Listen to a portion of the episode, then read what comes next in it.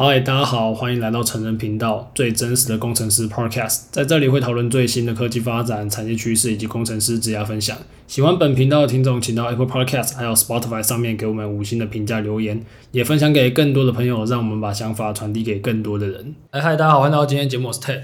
好，我们今天这一集是我自己觉得可以给很多后后辈工程师很多想法的一集，因为通常我们来宾大多数我是我的同年龄的朋友嘛，那其实。呃，大概都是处在一个 mid level 到刚 senior 这个阶段，所以其实很多在很多更后期的一些内容，我们还没有办法给到很详细，或者是我们还没有完整走过这一条路。那每次只要有一些更资深的前辈来，我们都感到非常的荣幸，也希望有这样的机会可以跟更更多听众朋友分享一些更专业的内容。那我们事不宜迟，先欢迎今天的来宾 Jaden。嗨，大家好，嗨，大家好，我是 Jaden 啊。呃，首先先谢谢 Ted 邀请我来啊，那。那也很高兴来到这个这这个频道来跟大家分享一些东西。那在一开始可以请 Jaden 帮我们跟大家介绍一下你的一些学经历吗？啊、呃，我是 Jaden，那我目前是在区块链产业工作。那我先前大学跟研究所念都是正大。那毕业之后呢，是先去华硕，之后再到日商的热电市场做 manager。那之后。最主要职涯经验主要是待在雅虎，带团队做跨国开发，那做主要是广告系统。那基本上你在你进到雅虎首页啊，一定会跑过我写的城市，你看的搜寻广告啊，或是那些原生广告啊，那内容啊，都是我主要负责的部分。那我之前在雅虎有投过。两个 TED Talk 被邀请到美国的雅虎去发表，那都是有关于后端系统设计，所以我对后端的开发算是蛮熟悉的。那我现在在区块链产业主要做的是高并发跟高流量相关的交易平台，听起来都是非常专业的一些内容。那想在一开始先问一下，那想请 Jaden 跟我们介绍一下，身为一个后端工程师，当然，比不论是初级还是先以。刚开始想参与后端的人，就假设这些听众朋友，他只想刚开始想往这里面踏入，那可以跟大家分享一下后端工程师他日常的工作大概是什么吗？以后端工程师日常工作，我嗯，因为可能有一些人他还没有，因为这频道有些同学可能还没进入职场，或者刚刚进入职场可能没有那么久，那我这边就用一个简单的日。一个小故事来让大家感受一下后端工程的日常。那其实他的日常，你可以把它想象是说，假设你今天是一个公司的老板，然后你要让你的员工呢，把一千万的现金交给客户。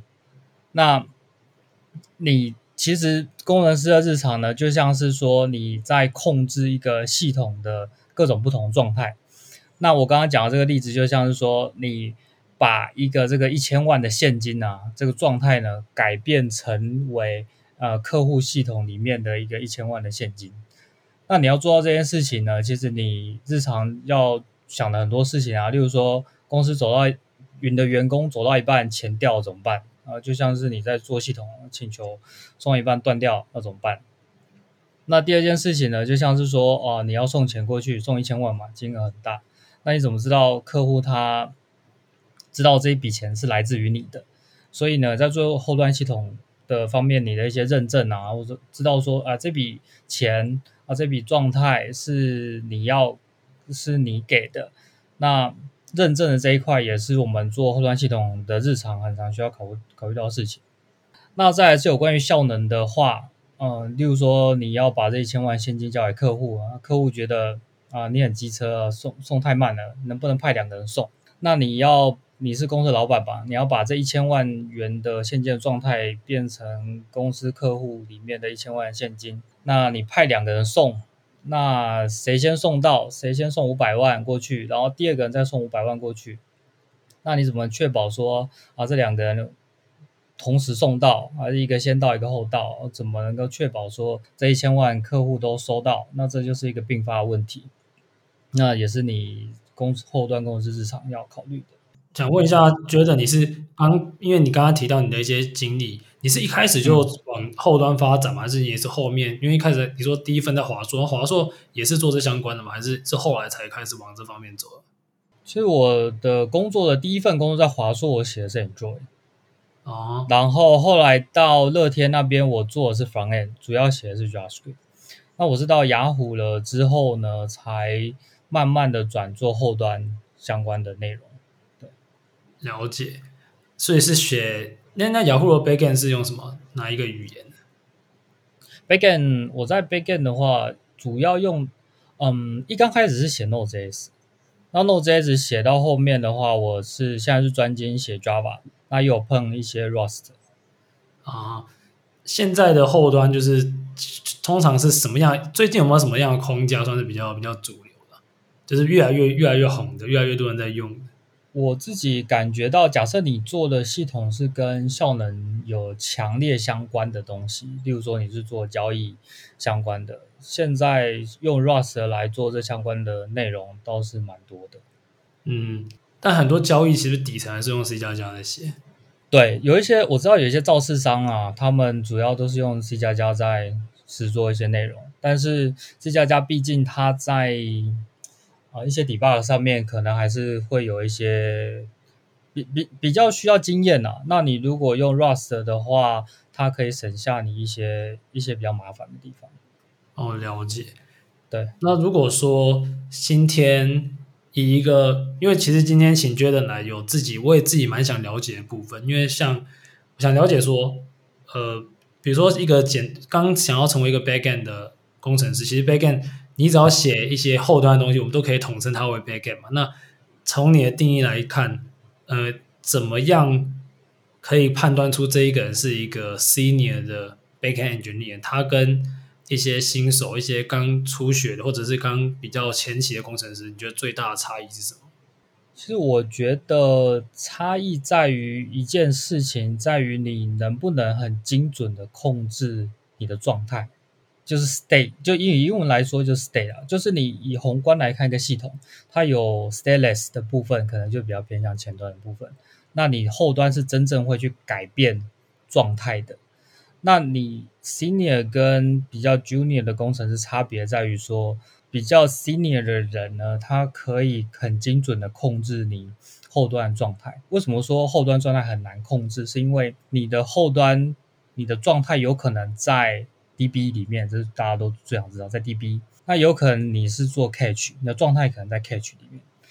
那有一些状态，你可能是在 Message Queue 里面，你是有多个 Message 把它叠加起来的一个状态，就很像你打扑克牌啊，你可能五张才组成 Full House，或者五张组成一个一个 T 一还是怎样，你的一些状态是叠加起来的。那你怎么能够好好的去精准的控制那些状态？是我觉得一个 senior 跟 junior 的工程师差别最大的部分。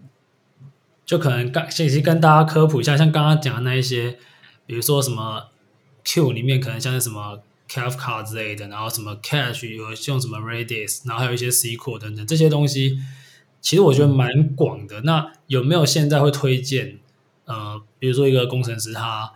他在跟想要往更进一步走，那有哪一些技能是觉得认为最必要的嘛？如果说今天他还没有成为一个更资深的后端，那哪一些东西是你认为，比如说今天你在带一个工程师，那你会希望他至少有有备齐哪一些技能，你才会觉得跟他合作起来会比较顺畅？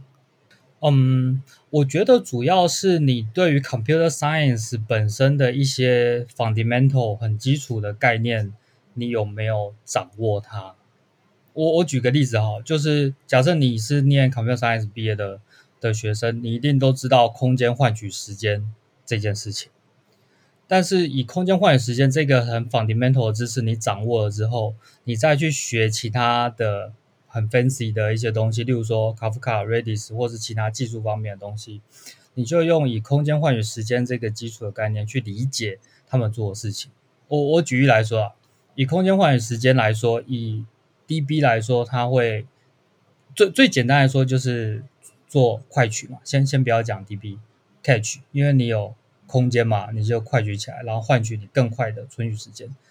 那再举深一点的话，在你在学到 MySQL 的一些 detail 的时候，你会知道说 MySQL 你可以建索引，那你建索引就是你 build 的另外一棵树，让它有新的空间开出来，让你的查取可以变得更快。那其实它也是以空间换取时间来做这些事情。那再更往嗯、深入一点来讲的话，就是你在处理日常的一些资料，哦、你可能用 map 可以取代 list，或是你有一些资料结构的转换，来帮助你用空间来换取时间。那最一刚开始你需要掌握的知识就是最基本的啊空间换取时间这件事。那你接下来再去学其他的东西，你就用这个概念去 apply，你就可以把你的知识就是越长越完整，这样子。了解。所以在你你从从这个这个回答看起来是说，Jordan 是认为你认为一些比如说一些基础的资料结构啊、演算法，其实还是相当的重要。因为其实现在有有一派转职班的人，他们其实不太重视这个，但我会。身为一个我我我是 Double 不是 CS 啊，但应该也差不多。但我会觉得这些东西其实是相当的重要。是啊，这些东西是很重要。我我再举一个例子啊，就是 Computer Science 还有另外一个很 fundamental 的概念是，你顺序去写东西一定比你 random 的写东西还快。我们当初在学这东西就是学那个什么磁盘嘛，你顺序的写磁盘跟你随机写磁盘，顺序一定比随机快。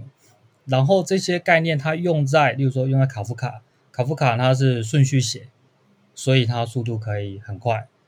甚至说在 MySQL 里面有一个概念是什么，叫 write ahead log，就它其实写进在进 DB 变成一个 B tree 之前，它会先写一个 redo log，那它其实也是顺序写，绕圈圈的写。那它。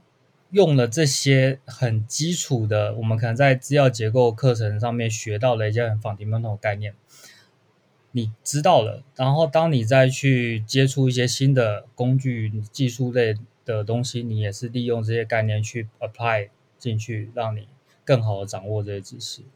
那如果说今天，比如说就以可以聊聊专案的部分嘛，像是以。觉得你提到你的你之前在一些广告方面的一些建议，那有没有什么样的实例可以跟大家分享？你用运用这一些技术、这些想法，然后优化了什么样的内容？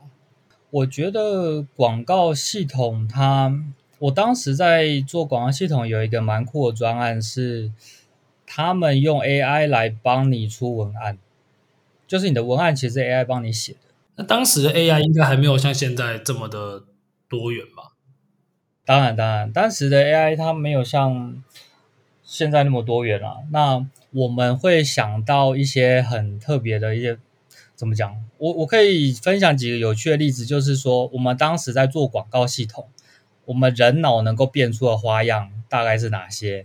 然后我相信 AI 进来之后，一定会变得更复杂。我可以讲几个几个小例子。我们当时在做那个搜寻广告，搜寻广告呢，就是关键字的广告，我们出在那个雅虎的热门关键字。那你如果在美国地区，你的热门关键字只要出现名人，例如说 Elon Musk、川普、拜登，就很多人点。那我们就想要很多人去点这种关键字的广告嘛，所以我们就想要出，就用这种想法 apply 到台湾市场。那可是台湾市场呢，你单纯用一些人名，例如说鸡排妹。或是一些有有名的人、馆长等等，大家不爱点；或理科太太，大家不爱点。台湾的用户呢，他希望是一个人名，然后再加上一些动词，例如说李克太太今天做一个蛋糕，还是馆长今天卖鸡排什么，他需要一些动词。那这些想法，你可以发现说，我们在优化我们的广告。我们的想法其实就是这样，我们没有办法在啊像 AI 一样，它有各种各样的的想法。我们就是比如说人名加动词这样子一些组合来去优化我们的广告。那我相信在 AI 的出来之后，嗯、它可以直接读一些新闻的内容，然后它也许可以把那个字组的更活泼。而不只是名词加动词这样子简单的组合。那现在有没有就是据你所知，像这种前公司他们有没有导入一些新的 model？就像是现在很红的一些各种开源，或者是一些现在有的一些 API 等等。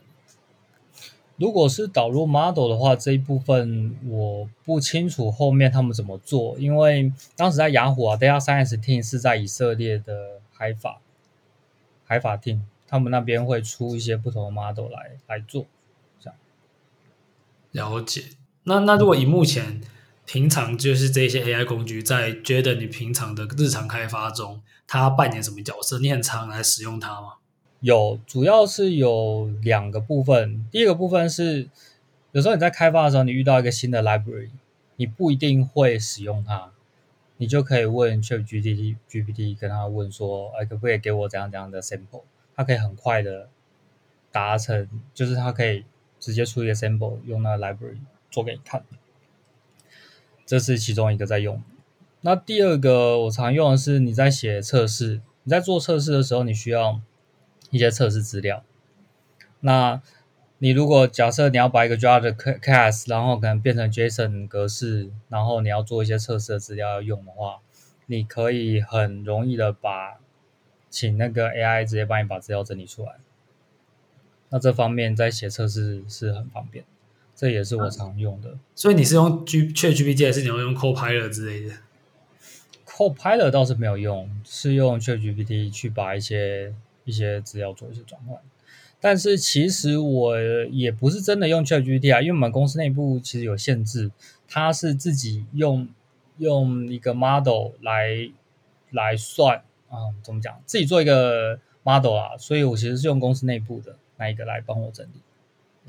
这是包一层吗？他就是还是他其实是就是自己 build model？对，他自己他自己 build 的 model，对，但其实我觉得也.也还蛮够用的了。了解，现在真的是，我现在看到，如果一个 programmer 他不常用 ChatGPT，我会觉得它的开发流程是不是出了一点问题？因为真的是，是啊、真的是，对啊，是帮助我们太多东西。而且今天我才发这个梗图，就说，大我就在那边，反正就是有点稍微小嘴说，很多人愿意花六千块去买一些不一定有用的课程，可是不愿意花六百块直接升级你的生产力，因为这是肉肉眼可见的升级。是啊，因为其实这个东西就是让你有一个一个 pre 怎么讲一个优势吧，就是你跟其他人之间可以很迅速拉开一个优势，就很像你你在有 Google 年代你不用 Google，那那其实就没什么好讲的，就是你一定是落后于别人的，而且更不用说这个是六百块，你是保证看的。保证会变强，你去外面上课都不一定会变强。六百块，你的准确度就算高个十几二十趴，都是已经是超级有效率的。对，我，我在很久以前有看过一本书啊，那本书的书名叫做《跃迁》，它的意思是说你怎么在很短的时间内超越对手。那其实它里面的概念就是讲到说。就像你发那梗图一样啊，就是你怎么利用一些工具来帮助你在很短时间内取得超越别人好几年努力的优势，然后你要善用这些东西，然后你要 be part of it，就是你它变成你日常工作的一部分，就可以帮助你很快的取得更好的成就。这真的是这样，就是现在这个东西出现。你如果很会使用，真的跟平常人不是一个维度的，就是甚至是很菜的工程师，他只要会用 ChatGPT，他看起来就可以很不菜，这是以前难以想象的事情。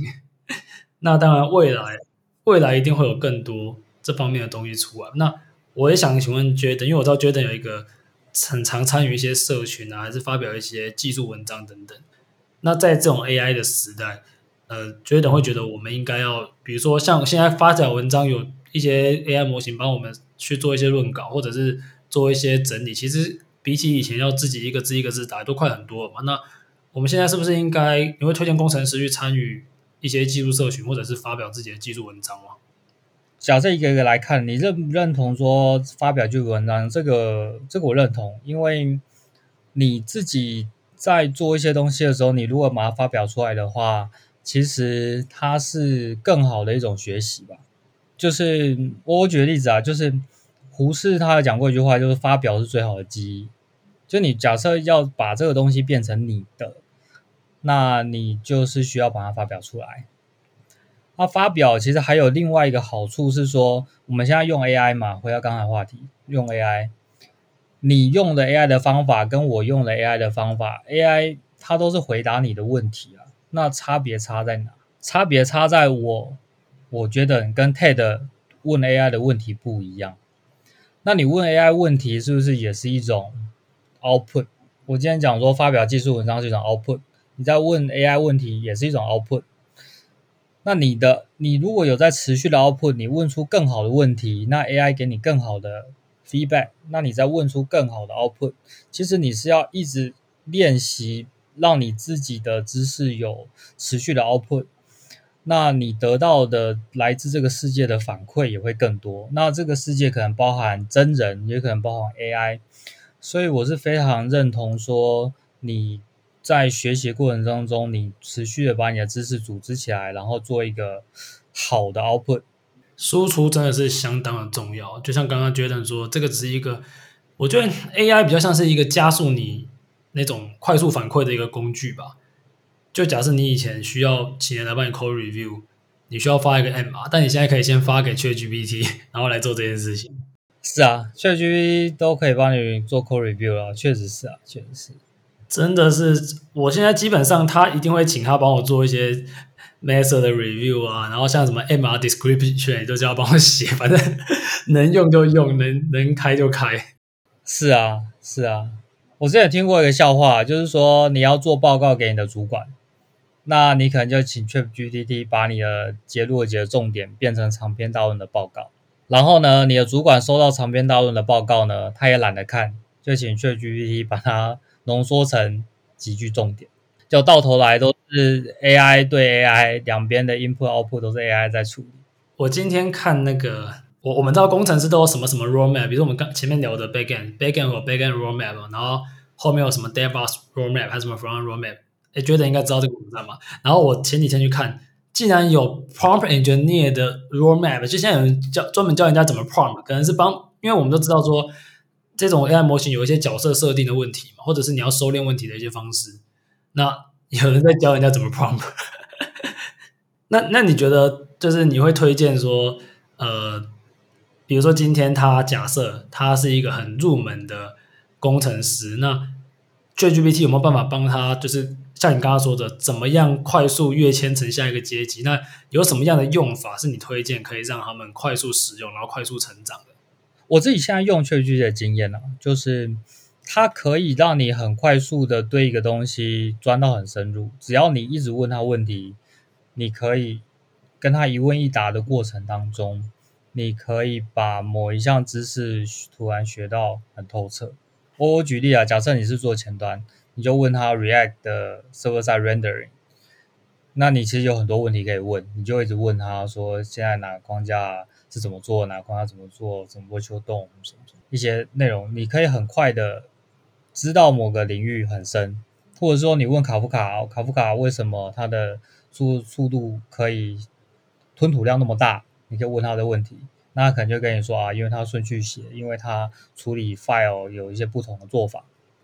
那你可以很快的问到一些很深入，那这个都像是有一个很 senior 的工程师来帮助你去了解这些内容，你不再需要啊、例如说职场上有一个很 senior 的人，他来教你，你可以直接问他。那我觉得这个是可以帮助 junior 工程师快速成长的一个方式，就是问他问题，然后一个主题，然后一直一直问，一直问，一直问，问下去。其实就是一个让你问到问。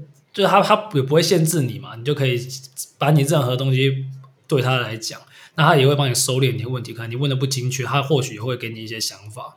这是一个蛮蛮厉害的一件事情啊！就到到目前为止，现在出来 ChatGPT 到现在大概一年左右吧，我们还还是觉得不可思议。就如果这个东西出现在我大学，在我高中的话，那我我很难以想象我现在会是怎样。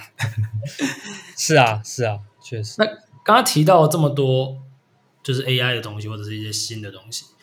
所以现在其实对一个人，就是比如说像在面试一个人的时候，以前可能会考他 Leeco 考他这些 System Design 之类的，都都不一定，就看每间公司要的不一样。那那我觉得像这种跟 AI 互动，或者是说这种快速反馈、快速学习这些特质，它某种程度上在这种 AI 时代定义它的方式会慢慢的有一些不，当然大致上是一样，可能会有些细节不太一样。那想请问，觉得你在面试一个工程师的时候，你最看重工程师的哪些特点或能力？看重能力的话，我觉得要看说现在公司，假设在大公司跟小公司，我的看法会不太一样。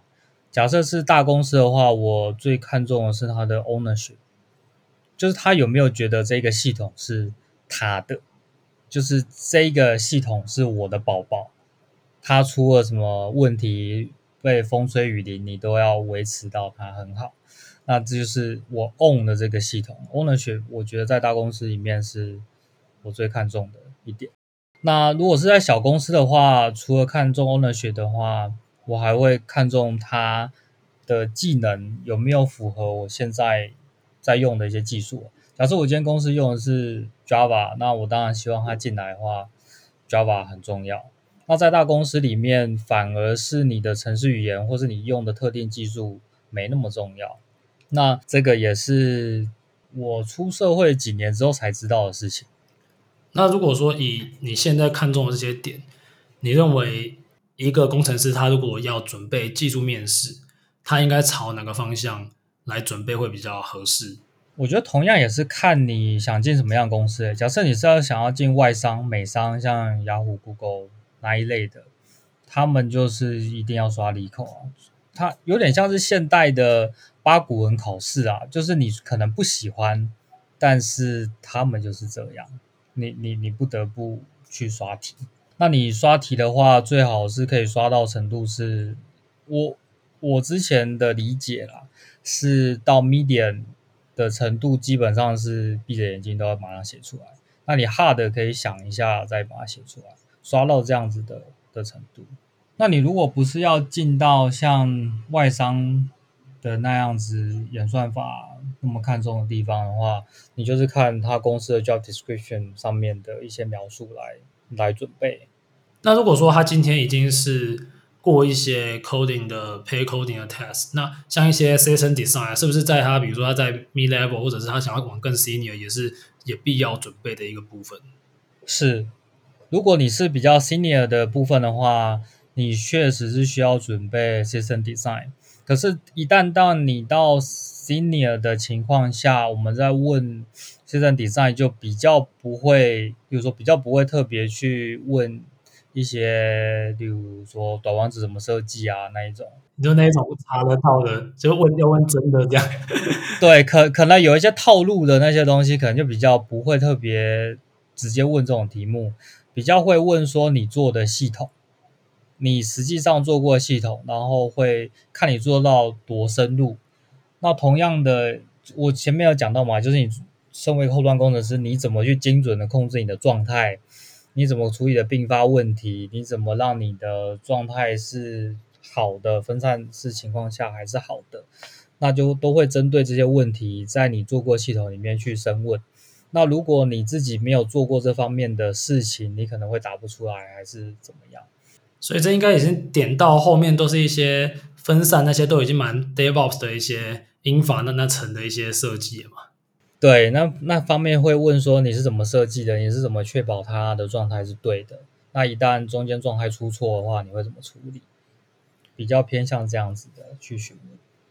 真的是，如果大家有听到这些关键字，然后你现在是一个前期的工程师的话，可以去查一下，比如说我们今天讲的就 Backend 的 Engineer 的 Roadmap，会发现。东西真的是超级多，然后我觉得工程师这一个职位就是一直在不停的学习啊，所以好像每天都在看新的东西。那如果像像我们有有机会，大家比如说关注我们频道，关注一些好的内容，你可以听这些一些前辈的想法，其实都潜移默化都会改变自己的一些想法了。那最后想请问，觉得可以跟我们大家分享说你。可以在哪些地方找到你们？因为我相信大家听到 Jaden 的一些分享，应该知道说是一位很资深的前辈，然后有很多内容。如果想看更深入的，我相信可以在他的一些内容网站上面看到一些相关内容。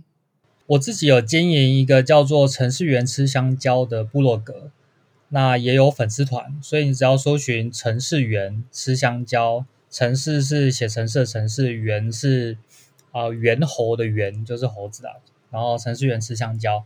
你只要搜寻程序员吃香蕉，就可以找到我的部落格。那我会不定期的在上面分享一些我的想法。那我最近主要写的是有关于后端开发相关的一些题目。那如果有兴趣的话，可以订阅我的部落格，那也可以追踪我的粉丝团。我们会把这些内容都放在节目资讯的。然后真的很感谢今天 Jaden 的分享，因为其实在呃，我认为在这种工程师。